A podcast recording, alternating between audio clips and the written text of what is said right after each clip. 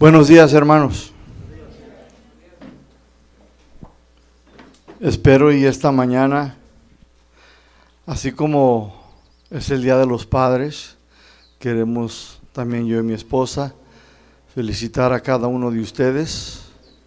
Les mandamos un cariñoso abrazo y decirles que estamos orando por cada uno de todos ustedes, que el Señor los siga bendiciendo y los ayude a crecer en el Señor. Pero también ya ve que el Día de los Padres siempre se les da un regalo, ¿verdad? Solamente esperamos que usted haya venido en esta mañana con una ofrenda y le haya dado lo mejor a, a su Padre Celestial. Él es el Padre mejor por excelencia. Espero que hayamos venido y le hayamos dado una ofrenda de, de gratitud. Y esto debemos de hacerlo siempre, no solamente el Día del Padre, sino todos los domingos deberíamos de venir con algo especial y decirle, Señor, te damos las gracias. Nos quedamos cortos, hermanos, siempre. Nos vamos a quedar cortos. Por eso yo los animo a que siempre, mis hermanos, y más hoy, espero que le hayan dado lo mejor al Señor.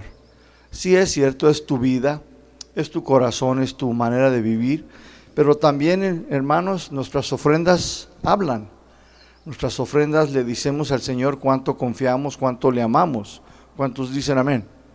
Es una manera, es una expresión. A tu padre no le puedes decir solamente, papá, feliz día del padre, y ya. No. Yo me imagino que él se agradaría si tú le das una tarjetita, algo, ¿no? Por decirlo así. Aunque sea algo, las palabras son buenas, pero la tarjeta tocaría más su corazón. Entonces, pues, ¿qué les parece si en esta mañana, mis hermanos, vamos a estudiar, continuar en los salmos, ¿verdad? Es lo que estamos estudiando todos los domingos. Y Dios, pues, nos ha estado enseñando. Dios nos está enseñando los salmos, pues se aprende mucho. Y muchas de las veces Dios nos habla a todos. No, le habla al pastor, le habla al obrero, al servidor, no hay nadie que se queda afuera. Pero hoy, mis hermanos, pues quiero hablarle a los papás de parte del Señor. ¿Cuántos papás hay aquí esta mañana? Nada más poquitos. No, yo sé que hay más. Hay muchos. ¿Cuántos están esperando ser papá? Ni uno. Dice, no, mejor no digo nada. Unos le apuntan a otros de allá.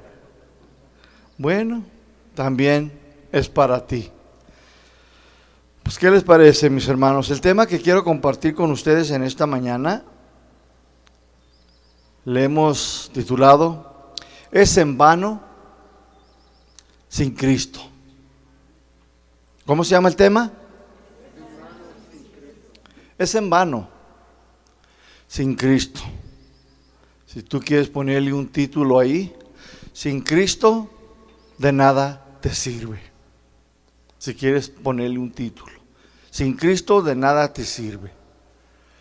El salmo que vamos a estudiar en esta mañana es el Salmo 127. Si ustedes abren su Biblia ahí, Salmo 127.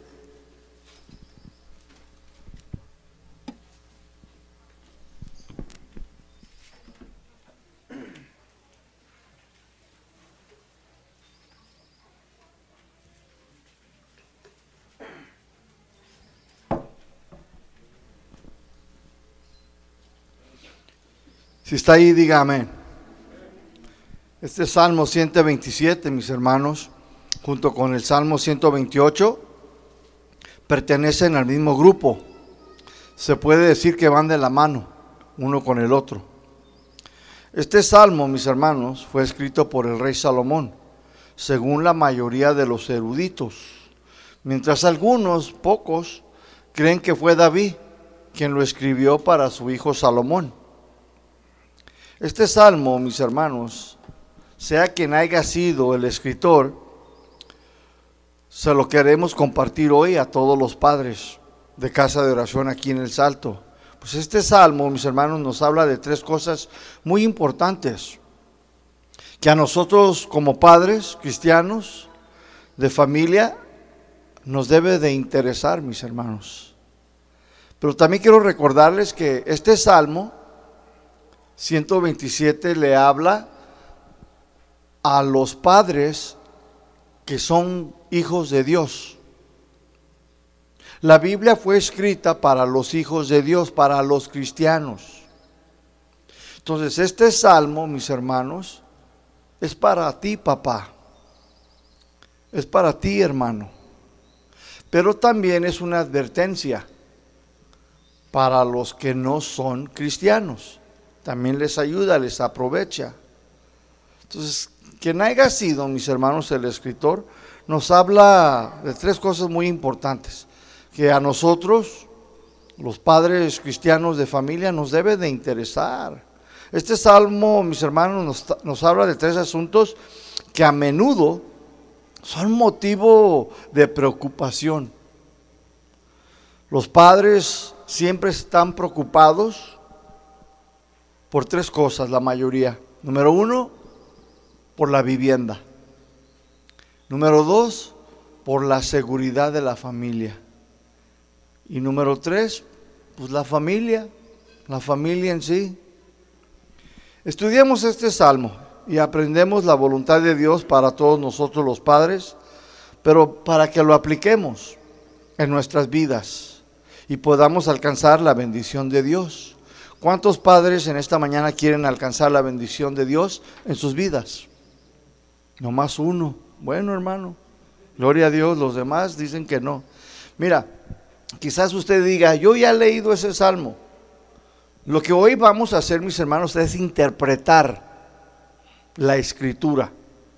Es interpretar, mis hermanos, su profundidad. Darte el conocimiento del por qué escribió lo que escribió. No solamente es leerlo, hay que estudiarlo. Y hay que aprender qué es lo que Dios, a través del salmista, sea Salomón o sea David, qué es lo que quieren decirnos a nosotros los padres en esta mañana. ¿Están listos? Salmo 127, versículo 1. Dice, si Jehová no edificare la casa, en vano trabajan los que la edifican. Vamos primeramente a estudiar este primero verso. Si Jehová, si el Señor no edifica la casa en vano, dice, en vano. ¿Cómo se llama el tema? Así es. O de nada te sirve si Cristo no tienes en tu vida. La palabra estudiar aquí, mis hermanos, es casa. Si Jehová no edifica la casa, la palabra casa viene una palabra hebrea que se pronuncia bayit, bayit, que significa, mis hermanos, escúchame, familia. Para los hebreos, mis hermanos, cuando ellos leían este salmo, decían, si Jehová no edificare la casa, ellos ya sabían y entendían que estaba hablando de la familia. O sea, si el Señor no es el centro de tu hogar, de tu familia, de nada te sirve tratar de edificarla. ¿Por qué? Porque todo será en vano, mis hermanos. Si el Señor Jesucristo no está en tu hogar, edificando a tu familia, a tu esposa, a tus hijos, por más que tú te esfuerces, todo será en vano. Esto está muy claro para todos los padres que digan ser cristianos. Tú debes de saber y entender esto. El padre que es cristiano necesita entender que para que su hogar y su familia, su matrimonio funcione, primero debe edificarla en los principios de la palabra de Dios. Escúchame, papá. Si tú estás edificando tu casa, tu hogar, tu familia, tus hijos, en tus propios conceptos, en tus propias ideas, en tus propias fuerzas y no en los principios bíblicos de la Biblia, todo te será en vano, según la Biblia, según las escrituras. Hay padres que son creyentes, pero todavía no han entendido este importante principio de edificar sus hogares, sus familias en los principios de la palabra de Dios. Pues todavía están haciendo las cosas a su manera.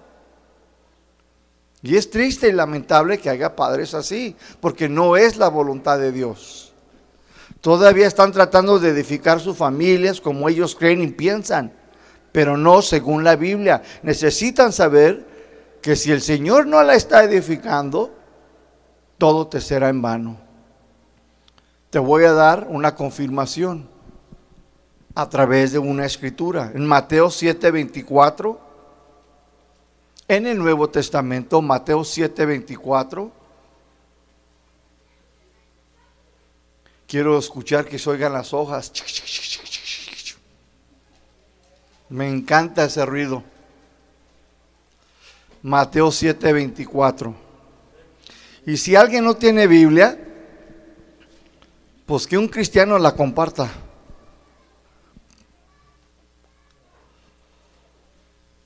¿Están ahí? Díganme. Mateo 7:24. cualquiera pues, palabras del Señor Jesucristo. Dice, cualquiera. Puede ser tú, puede ser el de atrás, el del hermano de enfrente, el papá que está aquí. Le está hablando aquí a los padres. Dice, cualquiera pues que me oye estas palabras y las hace, dice, le voy a comparar a un hombre, dice, prudente, inteligente, sabio, dice, que edificó su casa sobre la roca. Aquí se encuentra también la palabra que casa, ¿sí o no? Entonces, ¿qué significa aquí casa, mis hermanos? La palabra casa, aquí en el Nuevo Testamento, viene de una palabra griega que se pronuncia oikia.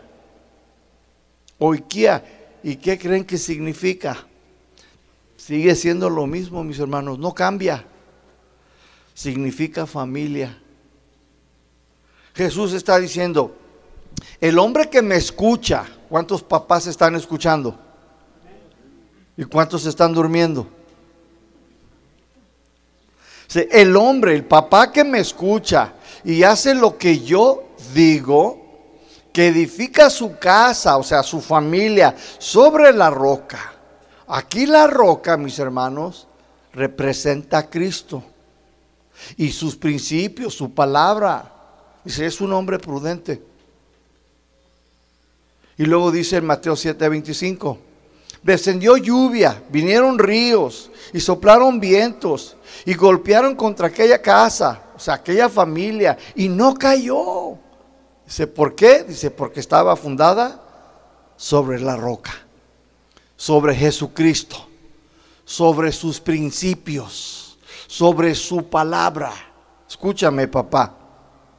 Es inevitable, es inevitable que en esta vida no descienda la lluvia en tu hogar. Es inevitable que en tu familia no vengan los ríos y soplen los fuertes vientos y golpeen a tu familia, a tus hijos, incluso hasta tu matrimonio. Van a venir, mis hermanos, los problemas, ya sea con tu hijo, ya sea con tu esposa, ya sea en tu salud, en tus finanzas, mis hermanos. Va a haber problemas, mis hermanos.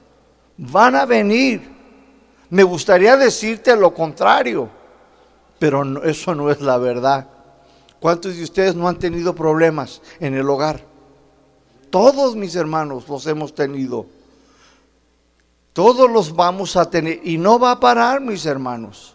Y a veces si no es uno mismo, son los hijos. Y si no son los hijos, son los nietos. Y si no son los nietos, pues es los hermanos.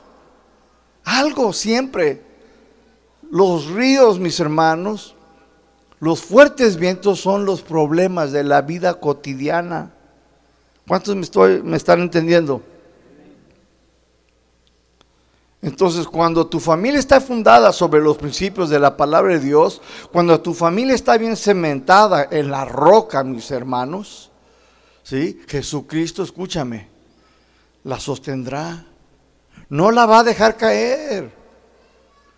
Si tú, papá, estás fundamentando tu familia, tu hogar, sobre Cristo, sobre sus principios, sobre su palabra, cuando los problemas vengan a tu hogar, a tu vida, que van a venir, yo quiero decirte que Jesús dice que esa casa no cayó. ¿Por qué? Porque el Señor va a meter su mano. El Señor va a intervenir y Él no va a permitir que tu familia se haga pedazos. Él no va a permitir que venga la división, la separación. Él no va a permitir siempre y cuando tú hagas tu responsabilidad como papá. El Señor espera que tú no solamente escuches en esta mañana, el Señor espera que tú hagas, por eso Él dice, le compararé al que me escucha y al que hace. El Evangelio es de acción, el Evangelio es de hacer, no es de escuchar y no hacer nada. No, el Señor espera que nosotros actuemos, porque el Señor sabe, mi hermano, lo que va a venir a la vida de los cristianos. Y el Señor nos previene y nos dice, esto va a suceder. Y tú necesitas formar tu familia en mis principios. Para cuando las cosas sucedan, yo pueda intervenir, yo pueda entrar en sus corazones y yo pueda ah, obrar en sus mentes y pueda corregir al hijo, a la esposa, al esposo. Y para que ellos en su mente allí puedan volver a los caminos rectos y hacer lo correcto. Jesucristo, Jesucristo entonces, mis hermanos, no te va a dejar caer, no permitirá que tu familia sea separada. Jesús meterá su mano y la guardará, la protegerá, mis hermanos. Eso es lo que está tratando aquí el Señor de decirte. En Mateo 7, 26 al 27, ahí mismo, ahí nos habla de un hombre, mis hermanos, que no fue prudente. Lamentablemente entonces hay muchos padres que escuchan la palabra, pero no la están practicando en sus hogares, en sus familias. No están edificando sus familias sobre la roca, solo la están edificando, como dice ahí, dice, sobre la arena. ¿Qué es la arena? Pues solo por encimita. Y cuando vienen los, los problemas de la vida cotidiana y golpean a su familia, caen. Y dice ahí la escritura, y es grande su qué? Su pérdida. Es grande. ¿Por qué fue grande su pérdida? Porque esa familia no estaba fomentada, mis hermanos, fundada sobre los principios bíblicos. Porque el hombre, la familia, nomás quiso por encimita. De vez en cuando hay que, hay que llevar a los hijos. De vez en cuando hay que orar. De vez en cuando hay que obedecer nomás cuando me conviene. No, no es así, papá. Dice que fue grande su pérdida. Todos esos años trabajando, todo ese esfuerzo, sudor, todo fue en vano. De nada sirvió. Todo por no haber dejado que Cristo edificara a sus familias en sus hogares. Una familia sin Dios nunca experimentará el lazo espiritual que el Señor crea en las relaciones entre familias. Una familia, mis hermanos, sin Cristo no puede permanecer unida, no podrá resistir los fuertes golpes de la vida cotidiana. Sin el Señor no somos nada, mis hermanos. Por eso hoy en día ves familias y les preguntas, ¿y tu hermano, tu hermana? Dice, no, pues tengo como 15 años que no me habla. Y tu papá, no, pues tengo 200 años que tampoco. Triste y lamentablemente, escúchenme, si tú dices que eres cristiano, esto no debe de suceder en una iglesia cristiana. Esto no debe de suceder en tu vida, ni en tu familia. Dios no quiere que pase eso. Dios quiere que tú y tu familia sean diferentes. Quiere que mi familia sea diferente. Quiere que mi familia y yo seamos las luminarias, los ejemplos para la sociedad confundida y perdida y extraviada sin Cristo. Dios no quiere esto para, para las familias. Por eso para los cristianos esto no debe de suceder, mis hermanos. Nosotros debemos ser gente prudente que escucha la palabra de Dios y la practica, la pone por obra. Porque si no, mis hermanos, todo lo que hayan hecho, esfuerzo, sudor, sacrificio, todo será en vano. de nada le va a servir, mis hermanos. Mientras Jesús esté en tu barca, papá, será imposible que tu barca, tu hogar se hunda. El Señor no lo va a permitir. No sucederá, mis hermanos. Una vez los discípulos clamaron, Señor, Señor, mira que nos estamos hundiendo, el agua se está metiendo en la barca. Jesús se levantó y reprendió el viento y las aguas. Vinieron a una tranquilidad y le dijo, bonanza, ¿sí o no? Y vino una tranquilidad, reprendió a las olas, reprendió al viento, mi hermano, le habló. ¿Por qué?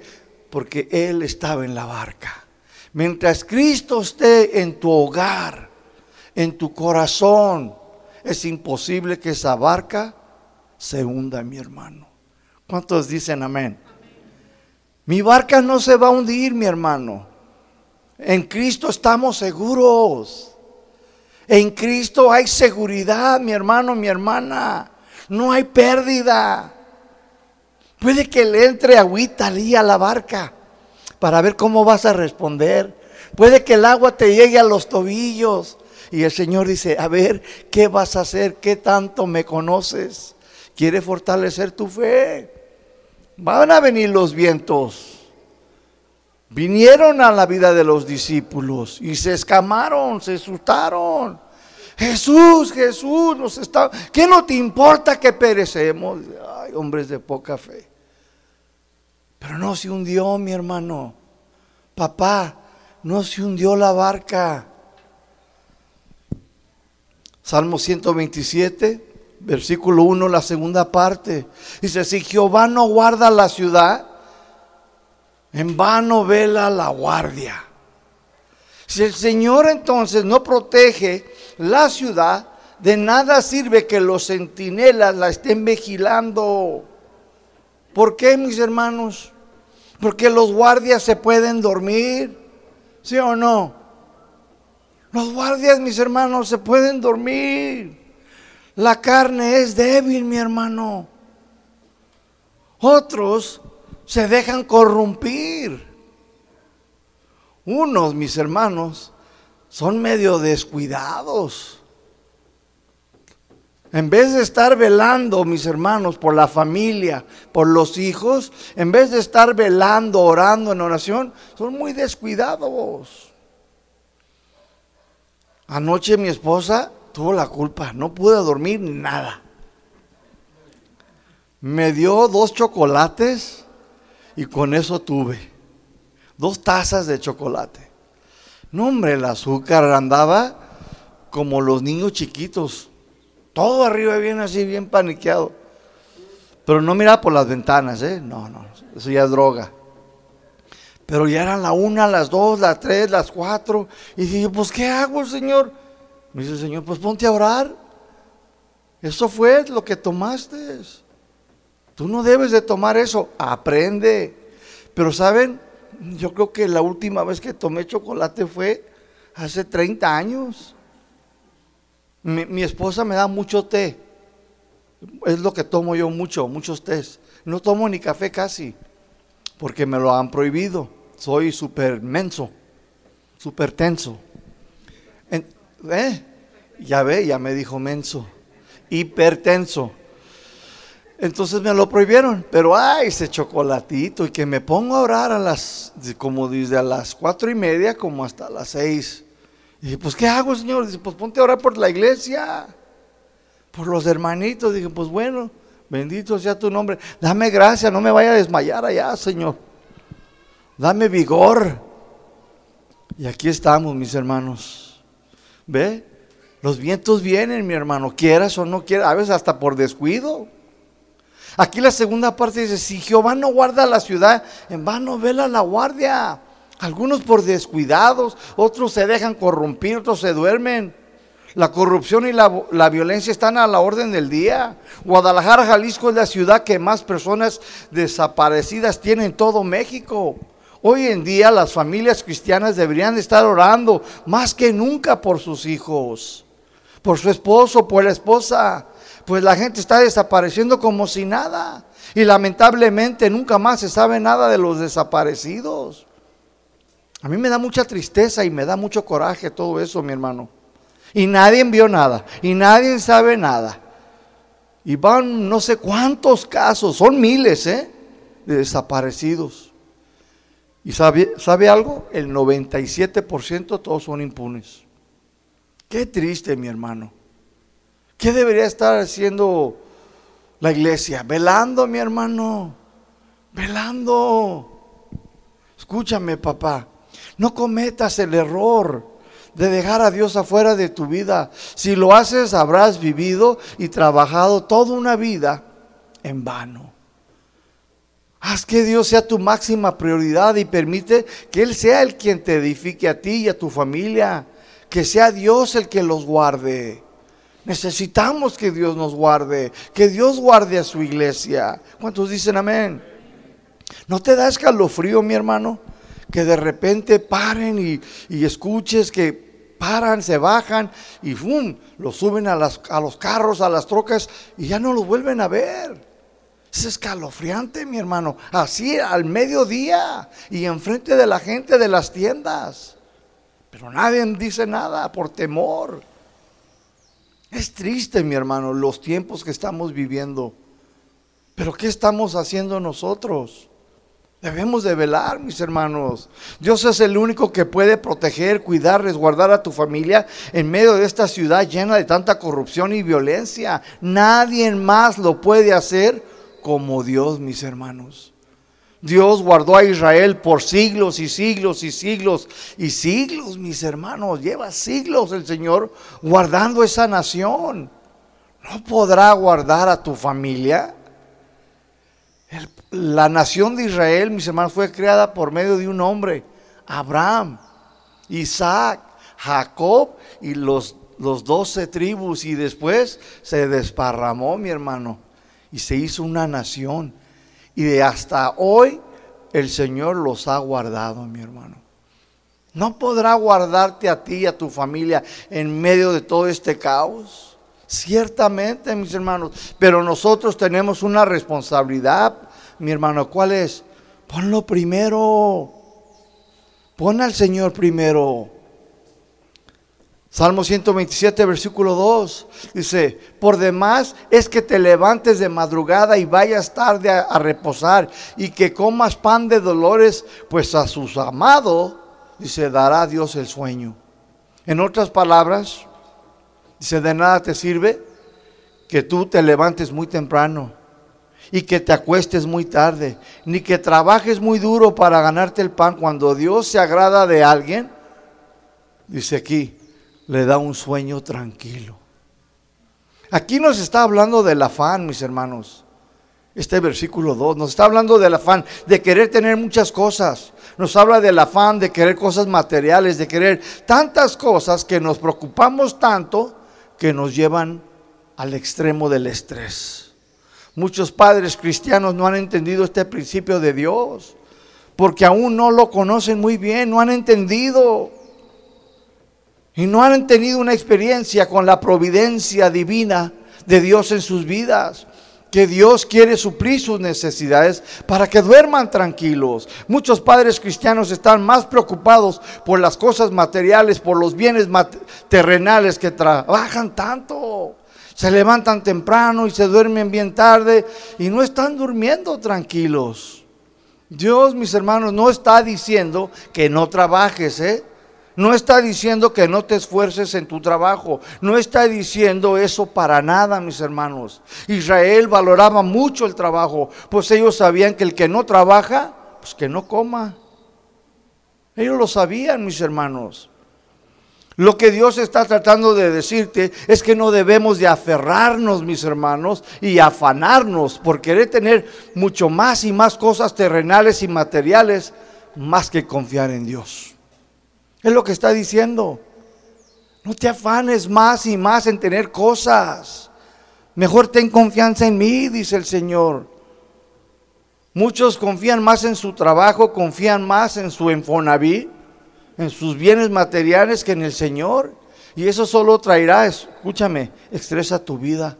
No te va a dejar dormir en paz. Muchos cristianos no están contentos con lo que tienen, cuando primero deberían aprender a estar contentos. No dice la palabra de Dios estar contento con lo que tenéis. Deberíamos de aprender entonces. Pablo aprendió, dijo, yo estoy enseñado. Yo he aprendido, dijo Pablo en Filipenses capítulo 3. Yo estoy enseñado a vivir con poco, pero también a vivir con mucho. Y sé vivir en escasez. Y sé también vivir cuando hay mucho. Pero no me cambia, sigo siendo el hombre completo, entero, cristiano. No se me sube a la cabeza. Tengo los pies en la tierra. Si tengo poco, doy gracias a Dios. Si tengo mucho, también lo cuido.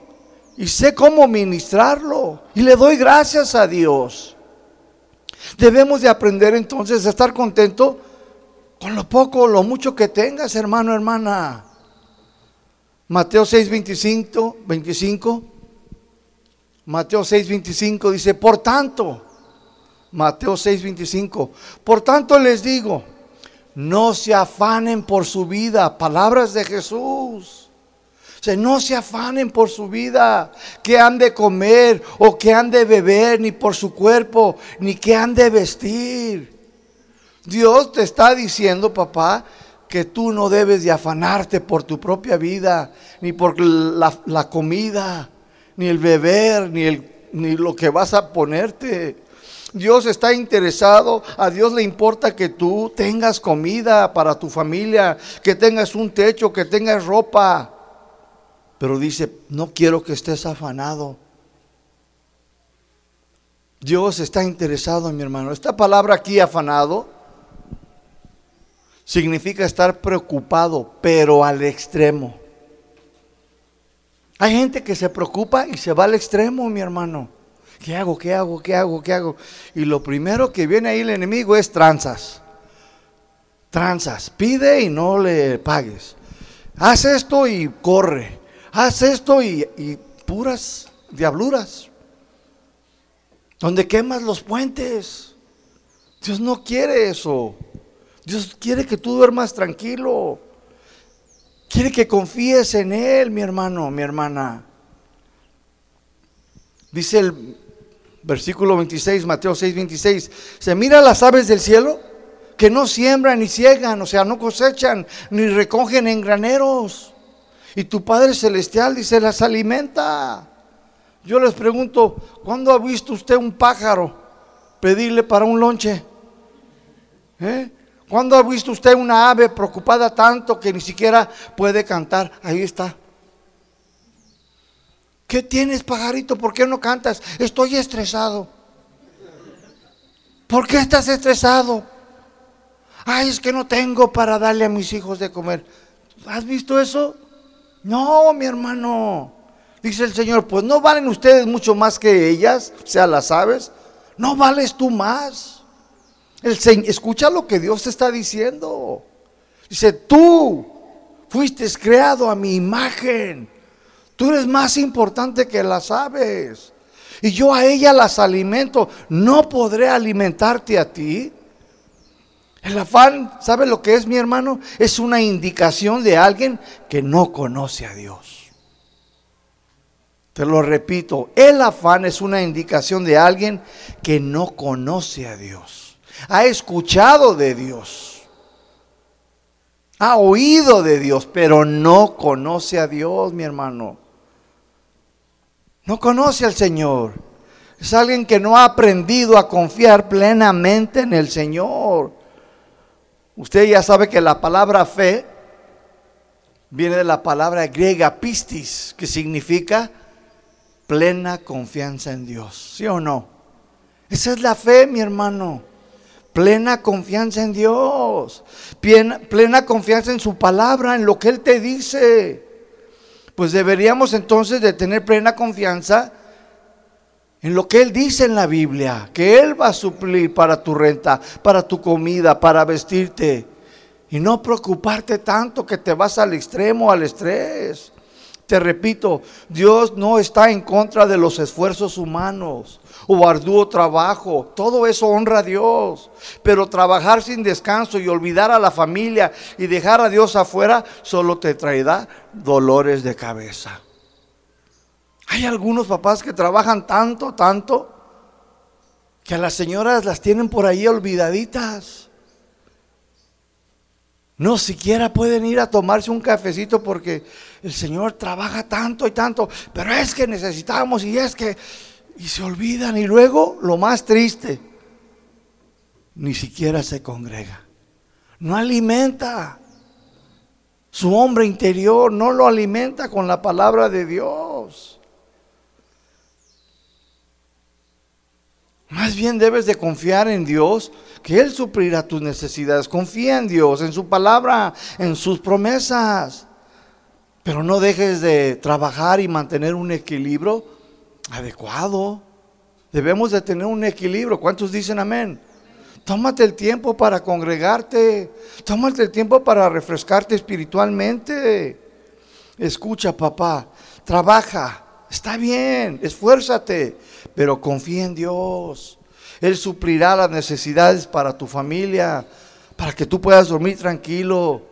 Dios te dará su favor, te dará su gracia en tu trabajo y todo eso lo hace a su debido tiempo. Te lo digo yo, mi hermano, por experiencia, mi hermano. No te lo digo porque estoy leyendo la Biblia. Yo ya pasé por todo este terreno, mi hermano.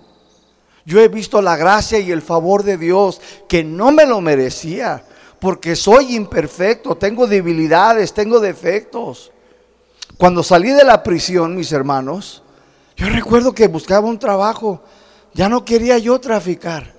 Y se me abrió una puerta y me dieron tres días a la semana y empecé a trabajar. Y empecé ahí a ser fiel en lo poquito. Y pagaba mis diezmos. Y iba a la iglesia. Me iba de mi trabajo, me limpiaba los dientes ahí ah, y me iba directo a la iglesia. No me iba a casa, me iba derechito y entraba. Y me encaba y le daba gracias a Dios que había llegado.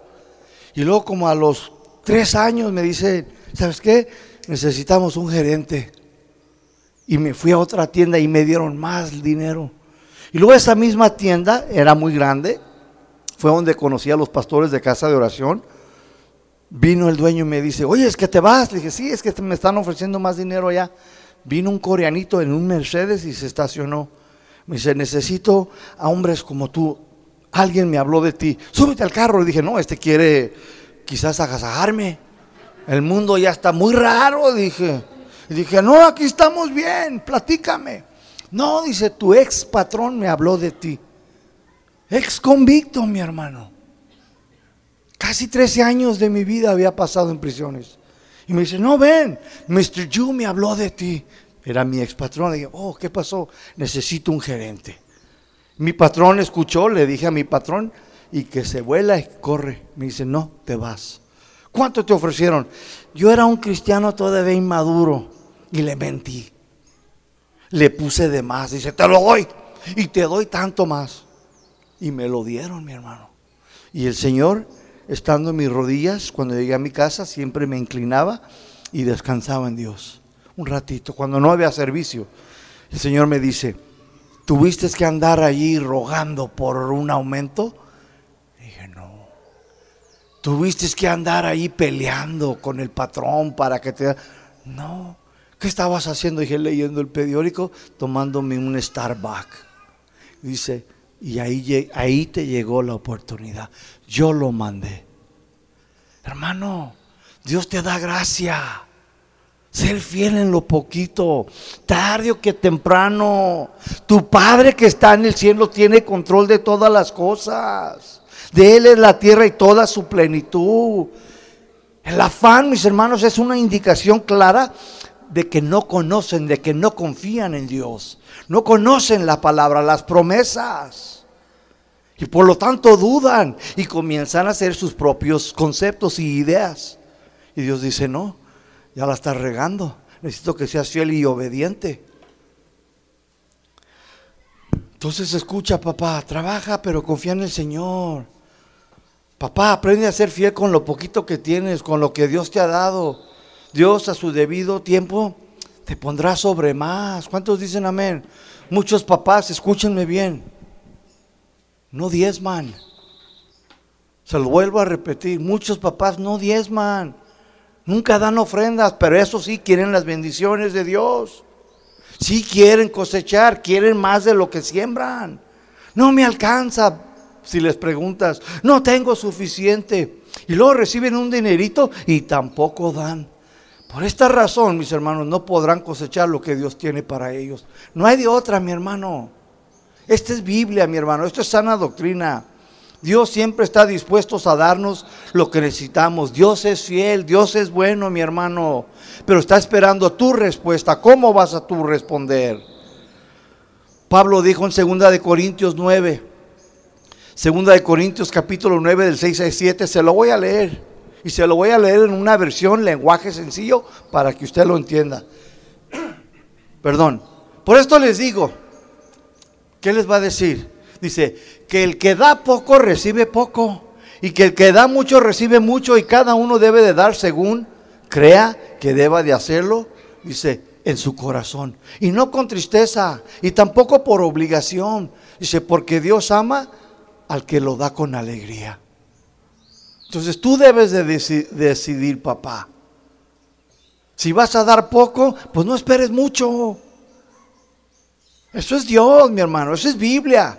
¿Puedo predicar sana doctrina? Esto es sana doctrina, mis hermanos. Me gustaría no tocar esos temas, pero si no los toco, pues entonces ¿quién te va a enseñar?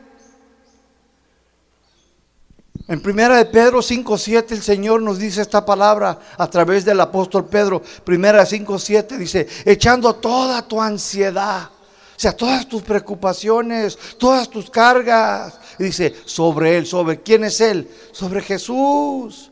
Dice, porque Él tiene cuidado de ustedes. El Señor nunca dejó a su pueblo que padeciera, mis hermanos. Nunca. Por 40 años él estuvo con ellos en el desierto y el guarache ni siquiera se le acabó la llanta, mi hermano. ¿Eh? ¿Qué tal? Ese es Dios, mi hermano. El Dios nunca dejó que su pueblo padeciera. Dios suplió las necesidades de sus hijos, los que confían en Él, los que lo ponen primero a Él. Papá, escúchame, Dios quiere que duermas tranquilo, que descanses y que confíes en Él.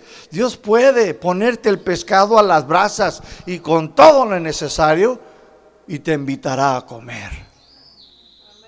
Te lo digo otra vez, un día Jesús estaba ahí, mis hermanos. Él ya lo habían crucificado y se le apareció a los discípulos. Y ellos estaban allá en la barca y les dice, muchachos, ¿qué agarraron? ¿Hay pescados? no hemos agarrado nada. Y en cuanto más se acercaba la barca, que van viendo, dicen, dice Pedro, es el Señor. Lo reconoció, mi y que se avienta ahí al lago de Chapala. Y, ¿Y saben por qué nadó pronto? Porque miró los pescados a la brasa. Llegó y Jesús tenía todo preparado para ellos. Ellos lo cocinaron Dios quiere invitarte a comer, hermano, hermana. Dios quiere invitarte. Dios no ha dejado de invitarme a mí a su mesa, mi hermano. Su bondad y su misericordia me seguirá todo el día del resto de mi vida, mi hermano. Bondad y misericordia, mi hermano. Son los dos perros del pastor y ahí van por delante siguiéndote. Bondad y misericordia.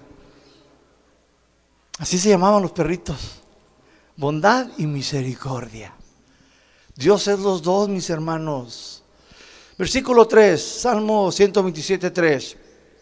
He aquí herencia de Jehová son los hijos cosa de estima el fruto del vientre. O sea que los hijos que tenemos son un regalo de Dios. Los hijos que nos nacen son nuestra recompensa de parte del Señor. Cuando la escritura dice que los hijos son herencia del Señor, esto significa que los hijos pertenecen a Dios aunque son nuestros. Pero en segundo plano, mi hermano. ¿Cuántos de ustedes tienen hijos? Son tuyos, pero en segundo plano. En primer plano son de Dios, mi hermano. Pero en segundo plano sí son tuyos.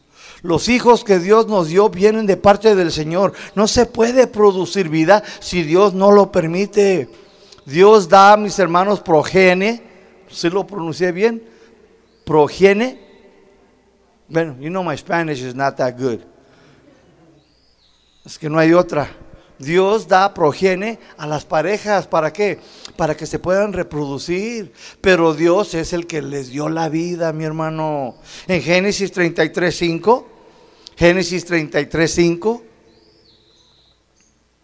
Mira lo que dice la Biblia. Dice, y Isaú, no dice Isaú, nomás dice, y alzó sus ojos, pero está hablando de Isaú, el hermano de Jacobo, de Jacob. Dice, y alzó sus ojos pero era Isaú. Dice, y vio a las mujeres y niños y dijo, ¿quiénes son estos? Preguntó. Y él, o sea, Jacobo o Jacob respondió, dijo, son los niños que Dios ha dado a tu siervo. ¿Quién se los dio? Dice, son los niños, dice, que Dios ha dado a tu siervo. Cuando una pareja contrae matrimonio, se comprometen en amarse y reproducirse para la próxima generación, ¿sí o no? Una de las responsabilidades del padre es cuidar, instruir y amar a los hijos, ¿sí o no? Cuando los padres hacen sus responsabilidades para con sus hijos, que es una de las principales formas, mis hermanos, de que tú honres a Dios. Papá, Dios quiere que tú honres a Dios. Cuando tú haces estas cosas, cuando tú cuidas, instruyes y amas a tus hijos, tú honras a Dios. En Proverbios 22, 6, te lo voy a leer, Proverbios 22, 6 dice, instruye al niño en su camino y cuando fuere viejo, dice, ese niño dice, no se va a apartar. No se va a ir, dice, si tú lo instruyes. Esta palabra, ¿qué significa instruir? Esta palabra instruir, mis hermanos, que viene del Antiguo Testamento, viene en, hebreo, que es Hanak que significa, escúchame bien, ¿eh? Instruir significa hanak, iniciar una disciplina.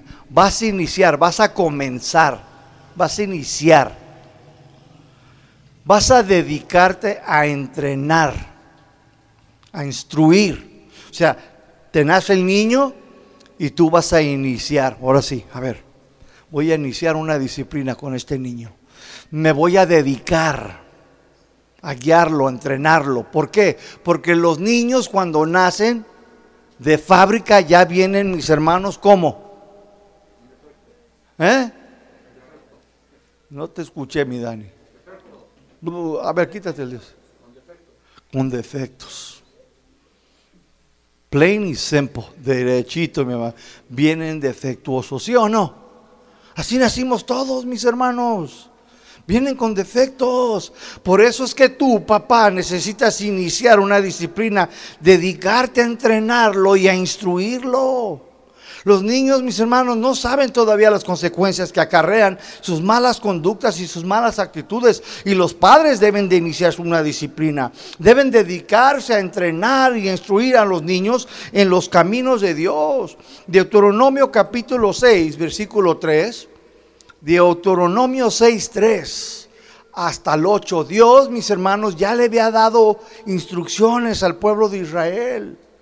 Dice, oye, o sea, escucha el salto, Jalisco.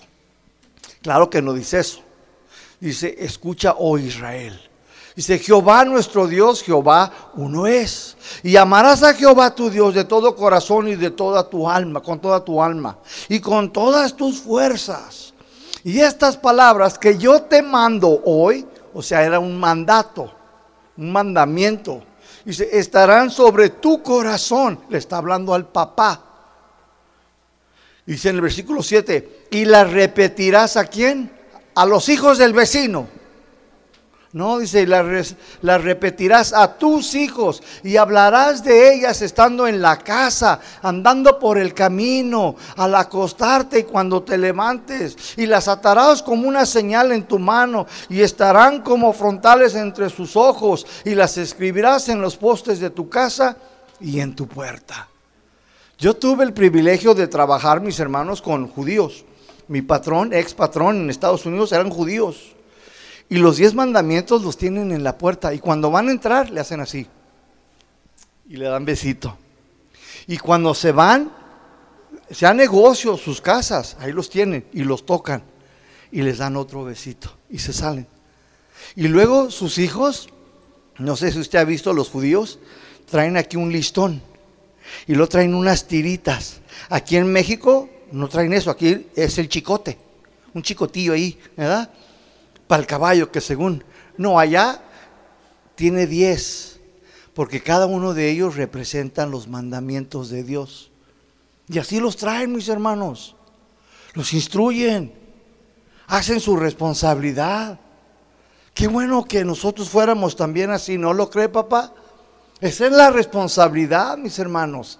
El Señor le dio esta instrucción a los padres. Esta era la responsabilidad.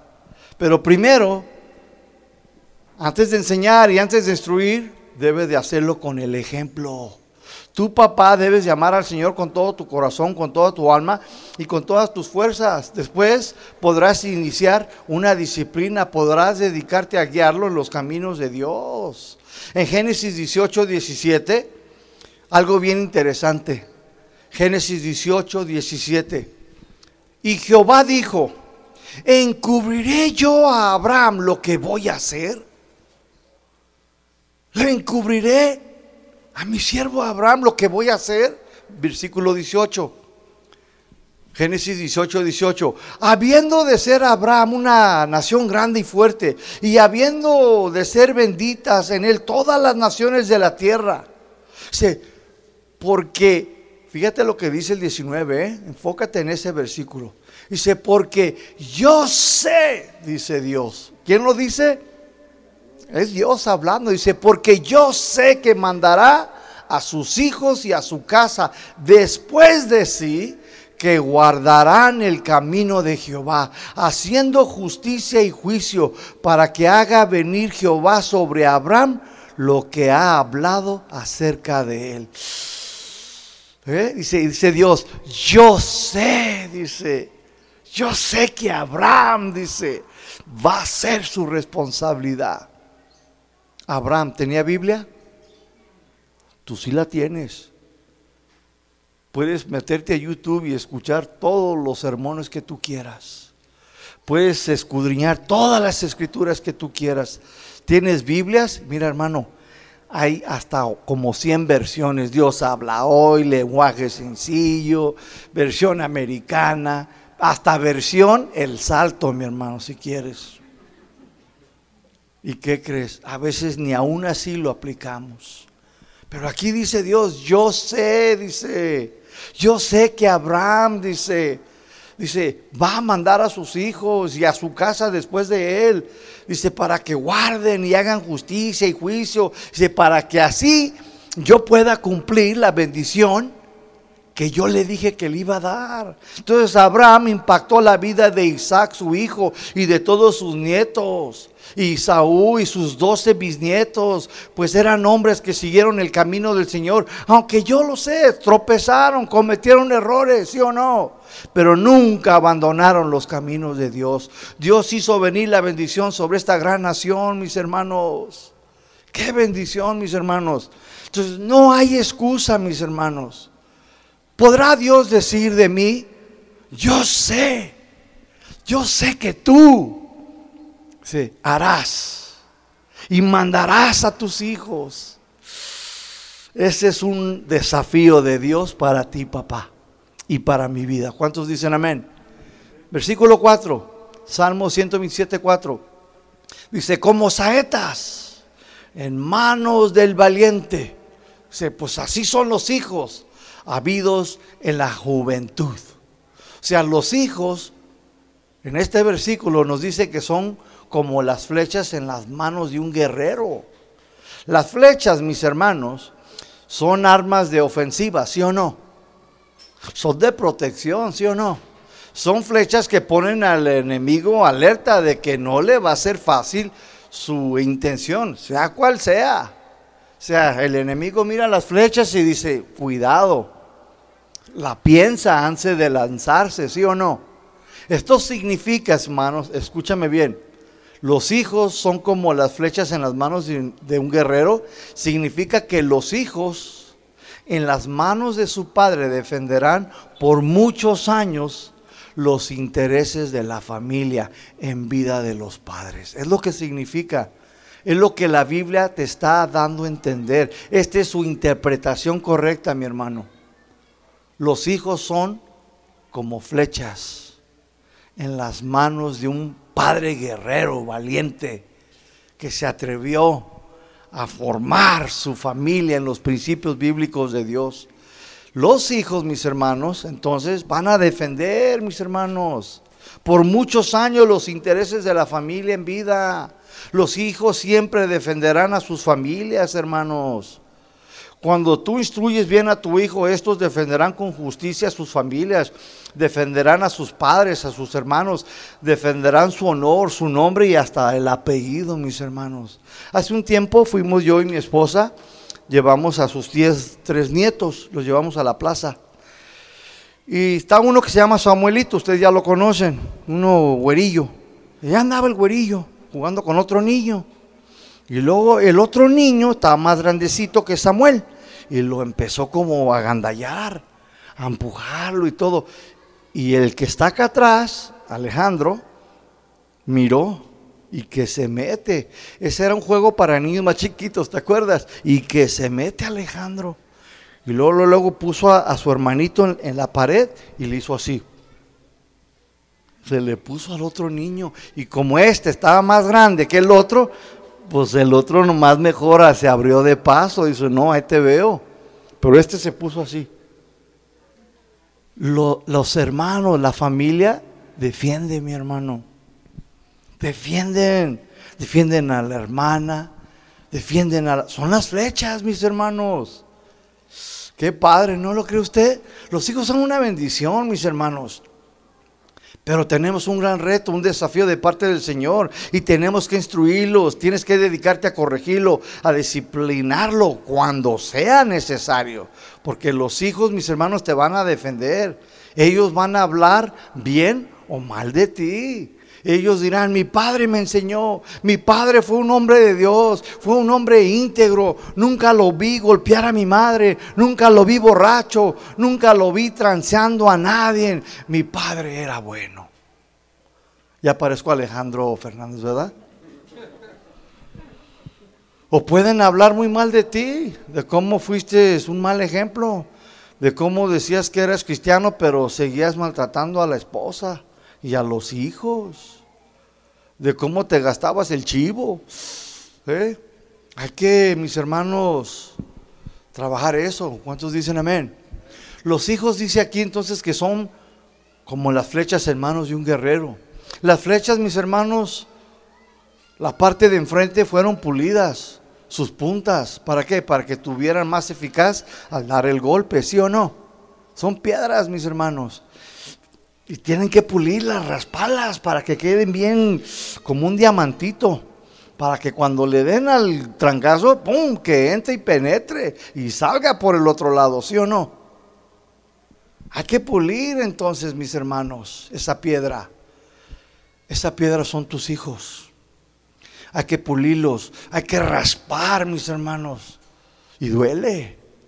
Hay que remover sus malas conductas y actitudes y todas las eficiencias que puedan tener, como dice Dani, los defectos. Todos los hijos nacimos con muchas eficiencias, muchas debilidades, muchos defectos. ¿Sí o no nacimos de esa manera? Quizás algunos de ustedes, pues como yo, yo nunca tuve a nadie quien me corrigiera. Yo nunca tuve a nadie que me instruyera. Nunca tuve a nadie, por eso tuvo que hacerlo, ¿quién cree usted? El condado de Los Ángeles y de Nueva York. Tráigamelo aquí. Aquí le vamos a dar tres años. Fue mi primer vez. No, mi primer vez fue un año y medio en la juvenil, 12 años. Después salí, tráigamelo otra vez. Y aquí, y fue cuando hice tres, tráigamelo aquí que haga tres años. Ya era en una, una White Youth Authority para jóvenes. Y luego de allí me fui a la grande, a la penal, a la penitentiary. Y de ahí me fui a la federal. Y trae, y sígamelo trayendo. Aquí lo educamos. Aquí lo vamos a enseñar, que se va a levantar a las 5 a comer y a atender su cama. Y aquí le vamos a decir que se lave los dientes. Y aquí viera que nos traen en línea, mi hermano. Mucha disciplina. ¿Quieres que lo haga el Estado o quieres hacerlo tú? Hazlo tú, mi hermano. Los hijos, entonces, mis hermanos, son flechas en las manos de un guerrero. Tienes que pulirlo, mi hermano. Hay que pulir, hay que remover todas esas cosas. Si no lo haces tu papá, estarás deshonrando a Dios en tus responsabilidades. Las flechas también son varas rectas, ¿sí o no? No pueden estar torcidas. Si están un poquito torcidas, esas varas, esas flechas, no irán recto, mis hermanos, ¿sí o no? ¿Te imaginas una flecha que está así? No. Esa vara tiene que estar recta, mi hermano, tiene que estar bien pulidita. Porque si no está, se va a ir chueca, mi hermano. Es más, ni va a llegar a su destino. ¿Sí o no? Pues así como la vara no puede por sí misma enderezarse, tú ayúdalo a enderezarse. Si tú no lo haces porque no lo amas, ¿sí me entendiste? Si no lo haces porque no te interesa, no te importa. ¿Cómo, pastor? ¿Cómo? Pues con la vara, con la misma vara. Proverbios 23, 13 dice, Proverbios 23, 13, no te rehuses y dice, ¿al qué? Al corregir al muchacho. Pues si lo castigas con vara, dice, no se va a morir, hombre. Dale con la vara, dice, no se va a morir, no le va a pasar nada. Dice el 14, Proverbios 23, 14, dice, lo castigarás con vara y librarás su alma del Seol. ¿Eh? De ahí lo vas a librar, del infierno, mi hermano. Proverbios 29, 15. Proverbios 29, 15 dice, la vara y la corrección dan sabiduría. ¿Cuántos quieren que sus hijos sean sabios? Pues entonces, la vara y la corrección.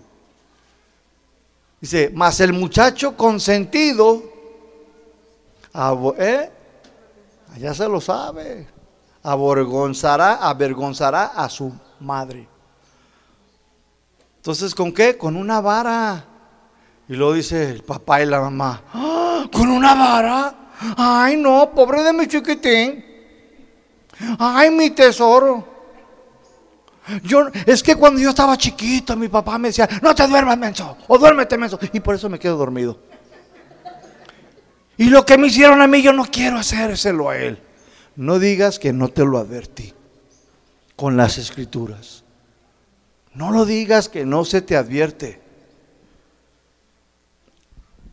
Dice claramente, mas el muchacho consentido avergonzará a su madre, a su padre, lo va a avergonzar. ¿Por qué? Porque no hace lo correcto. Pero también están aquellos hijos que fueron corregidos por el papá y que sí fueron instruidos bien y se dicen cristianos, pero le faltan el respeto. ¿Qué tal la otra moneda? ¿Eh? Te corrigieron bien, te enseñaron, se esforzaron hasta donde ellos pudieron y luego todavía les falta el respeto. No los honran. ¿Saben qué pasa ahí? Por eso nunca les va bien a esos hijos. Algunos hijos dicen, pero es que mi papá esto y el otro y el otro. Recuerda, hijo, que no hay padre perfecto. Pueden cometer algunos errores, como tú también los cometerás. ¿Sí o no? Tú debes de respetar a tu padre y honrarlo. Es, la un, es el único mandamiento que viene con promesa. Dice, honra a tu padre y a tu madre. ¿Sí o no dice la Biblia? Dice, para que te vaya bien y tengas larga vida. Hijo, escúcheme. Si tú todavía tienes a tu mamá y a tu papá en vida, aunque estés bigotón, ¿eh? y cuarentón o cincuentón, honralos. Y si tú todavía vives en casa de papá, respétalos, obedécelos, estás sujeto a ellos. El día que te cases ya nada más es honrarlos. Pero si vives con ellos, obedécelos y honralos. Si ya te casaste, si te fuiste, honralos por el resto de tu vida. Respétalo. Dios no te pide tu opinión. Pero es que mi papá, esto y el otro. Y Dios no, no quiere, quiere tu obediencia. ¿Por qué? Porque Dios quiere bendecirte y que te vaya bien. Respétalo, honralo. ¿Cuántos dicen amén? Esta es la voluntad de Dios, mis hermanos. Último versículo. Salmo 127, versículo 5. Dice, bienaventurado, dichoso, el hombre que llenó su aljaba de ellos, o sea, de hijos, no será avergonzado cuando hablen o cuando hable con sus enemigos a la puerta. ¿Qué significa este texto aquí, mis hermanos? Mira, la aljaba es una bolsa de cuero, por decirlo así, donde ponían todas sus flechas. La traían aquí atrás, ¿sí? Y la puerta, mis hermanos, que ahí nos habla, dice, y cuando hable con sus enemigos a la puerta, la puerta ahí, mis hermanos, era el lugar de juicio a la entrada de la ciudad. ¿Recuerdan ustedes cuando el hijo de David, mis hermanos, el rebelde, el que quiso Absalón, exacto, Absalón quiso el reinado, ¿recuerdan? ¿En dónde se sentó? A la puerta de la entrada.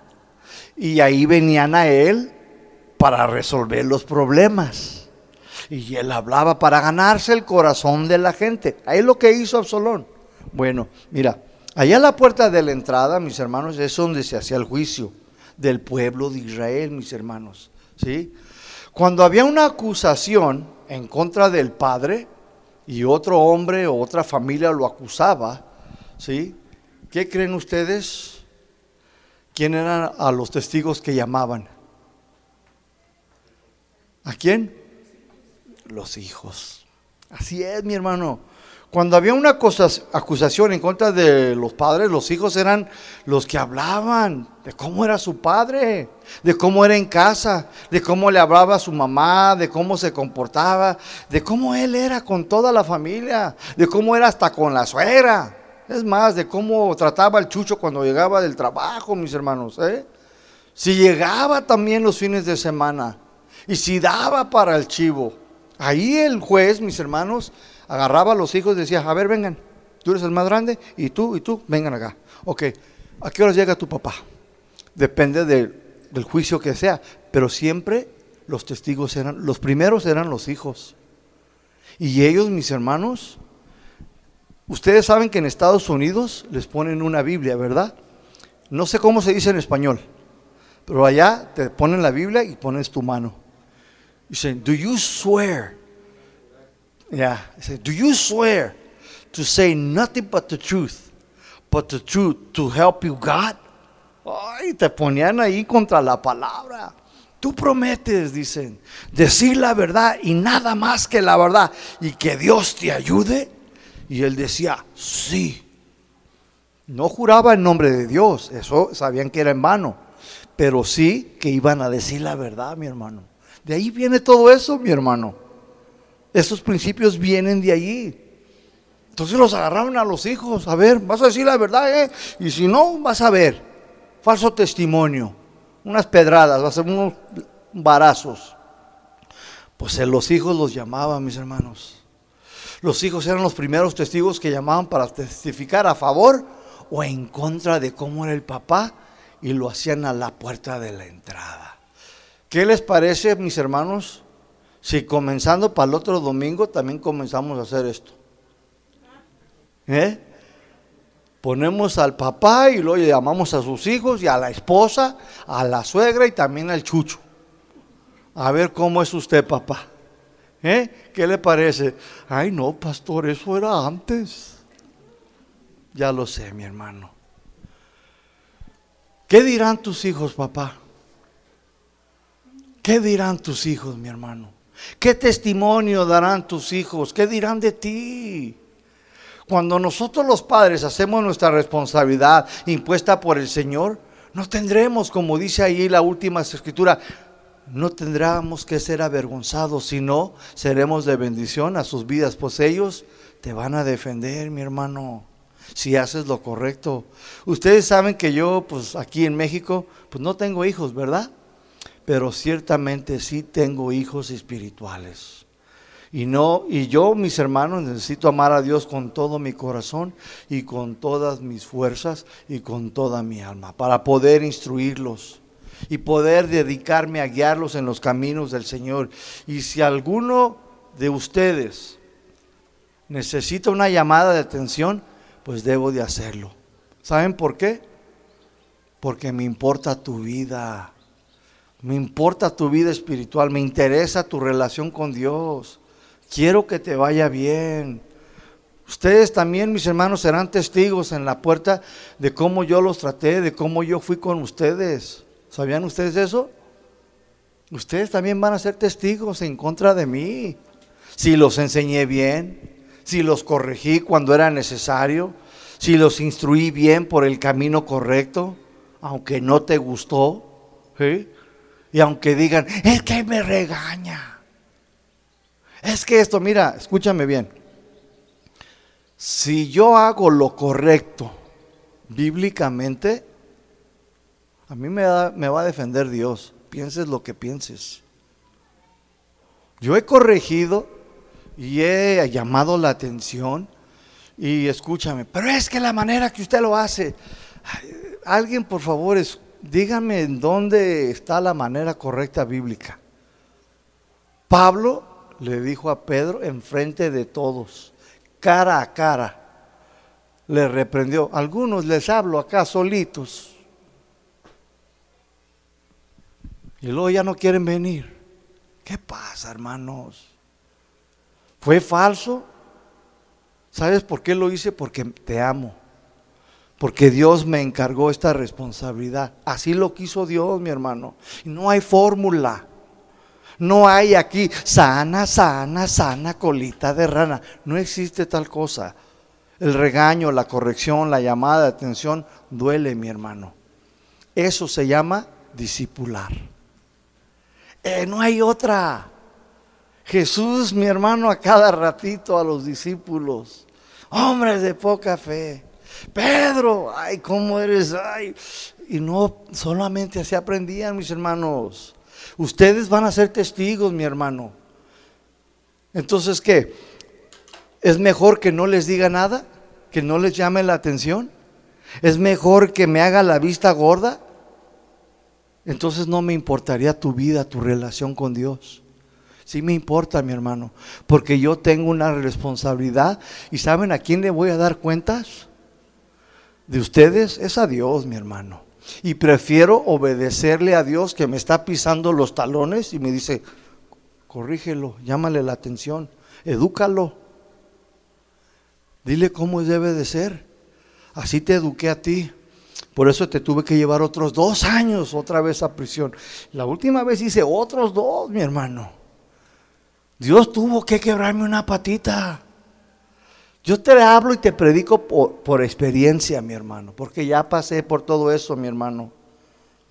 Si no me importaran sus vidas, no les diría nada. Los dejara que se comportaran como ustedes quieren y cuando cometan errores, pues los dejaría como si nada, mis hermanos. Escúchame, para eso no me llamó el Señor.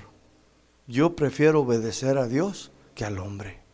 Escúchame, papá y hermanos para ir conclusión. Mientras tú hagas lo correcto, papá, bíblicamente con tus hijos, Dios siempre te respaldará. Tú siempre tendrás, tendrás el respaldo, no estarás solo. Cuando tú hagas lo correcto, bíblicamente tienes el respaldo de Dios. Lo vas a tener, vas a tener su apoyo, su respaldo haga lo que haga la otra persona, el hijo o la hija, Dios te va a respaldar, te va a dar la razón, te va a bendicar, mi hermano.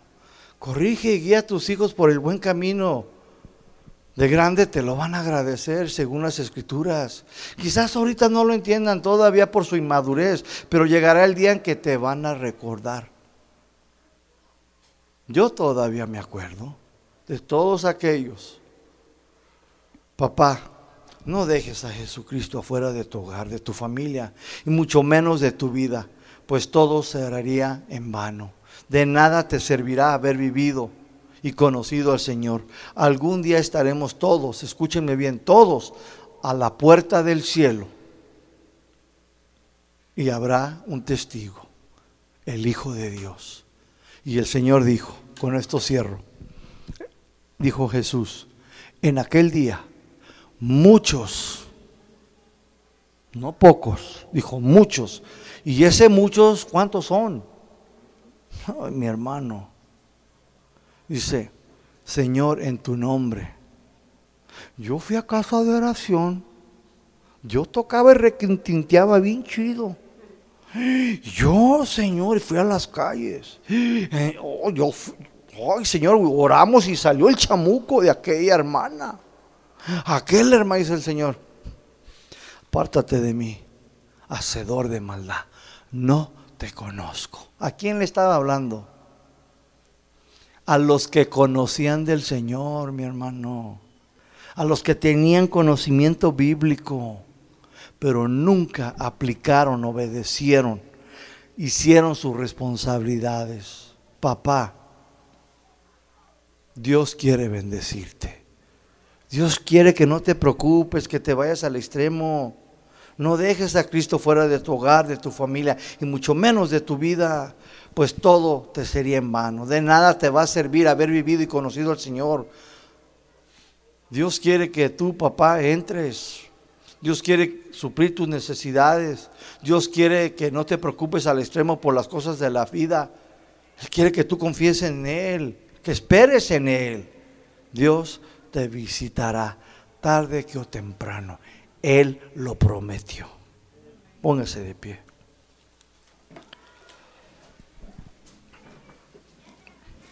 Esta mañana, mis hermanos, como a las seis de la mañana,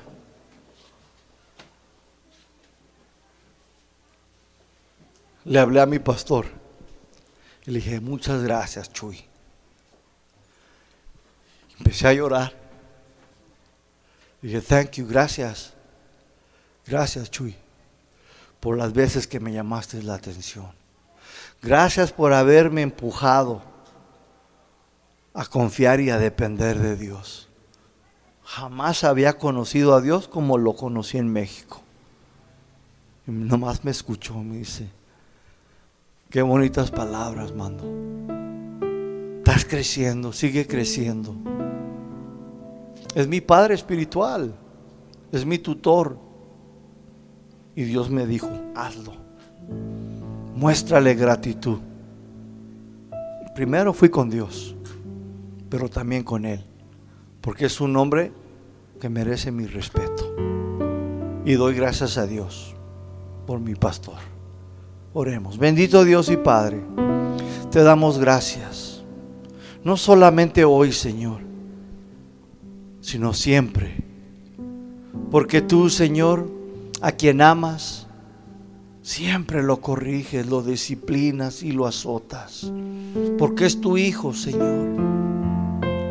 Tú quieres que los padres en esta mañana, Señor, quiero invitar a todos los papás que pasen. Pasa, papá, pasa. Hay padres en esta mañana que tienen cargas, tienen la mayor responsabilidad que la mamá. Los padres son responsables, mis hermanos, delante de Dios. Tienen un desafío inmenso. Quiero invitar a los hijos, si tu papá está aquí enfrente, pasa, ora por tu papá. Pasa, yo te invito. Bendice a tu papá, dile gracias papá, te amo. Gracias por haberme criado, tolerado, tenerme paciencia. Y pon tus manos sobre él y dile, Señor, derrama bendición sobre mi papá. Para que después que se vaya, es ahorita que está en vida, ámalo, aprécialo. Quizás está ahorita y ya no lo veas más.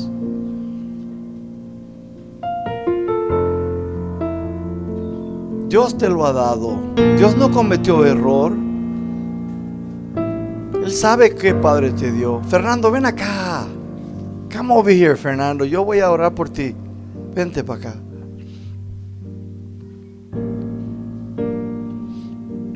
Queremos orar por cada uno de ellos.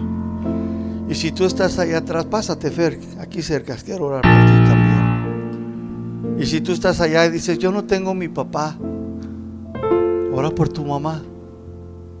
Y si tu papá está vivo y está en otro estado, ora por él. Pide a Dios por él. Tú enséñale el camino. Vamos a orar. Bendito Dios y Padre, venimos ante ti. Estos padres, Señor, que tú les has concedido la gracia, el favor de ser padres, llevan, Señor, una gran responsabilidad delante de ti, Señor. No es solamente, Señor, darles vestido y comida y techo. Es mucho más que eso, Señor. Es ser ejemplo, Señor. Es instruirlos, es corregirlos por el buen camino, Señor, para que les vaya bien. Ayuda a cada uno de estos padres, Señor. Derrama de tu Santo Espíritu, Señor, en sus corazones, Señor, para que hagan, Señor, lo que tú les has encomendado, Señor. Ayuda su fe, Señor, para que no trabajen tanto, Señor, sino más bien que confíen plenamente en ti, Señor. Que te conozcan a ti, Dios, y a tu Hijo amado Jesucristo. Que tú suplirás todas y cada una de sus necesidades.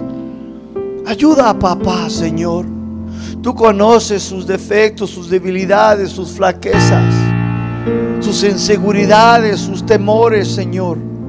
Tú eres grande, Dios.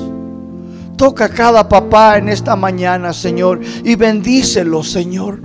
Rodéalo, Señor, con tu Santo Espíritu, Señor.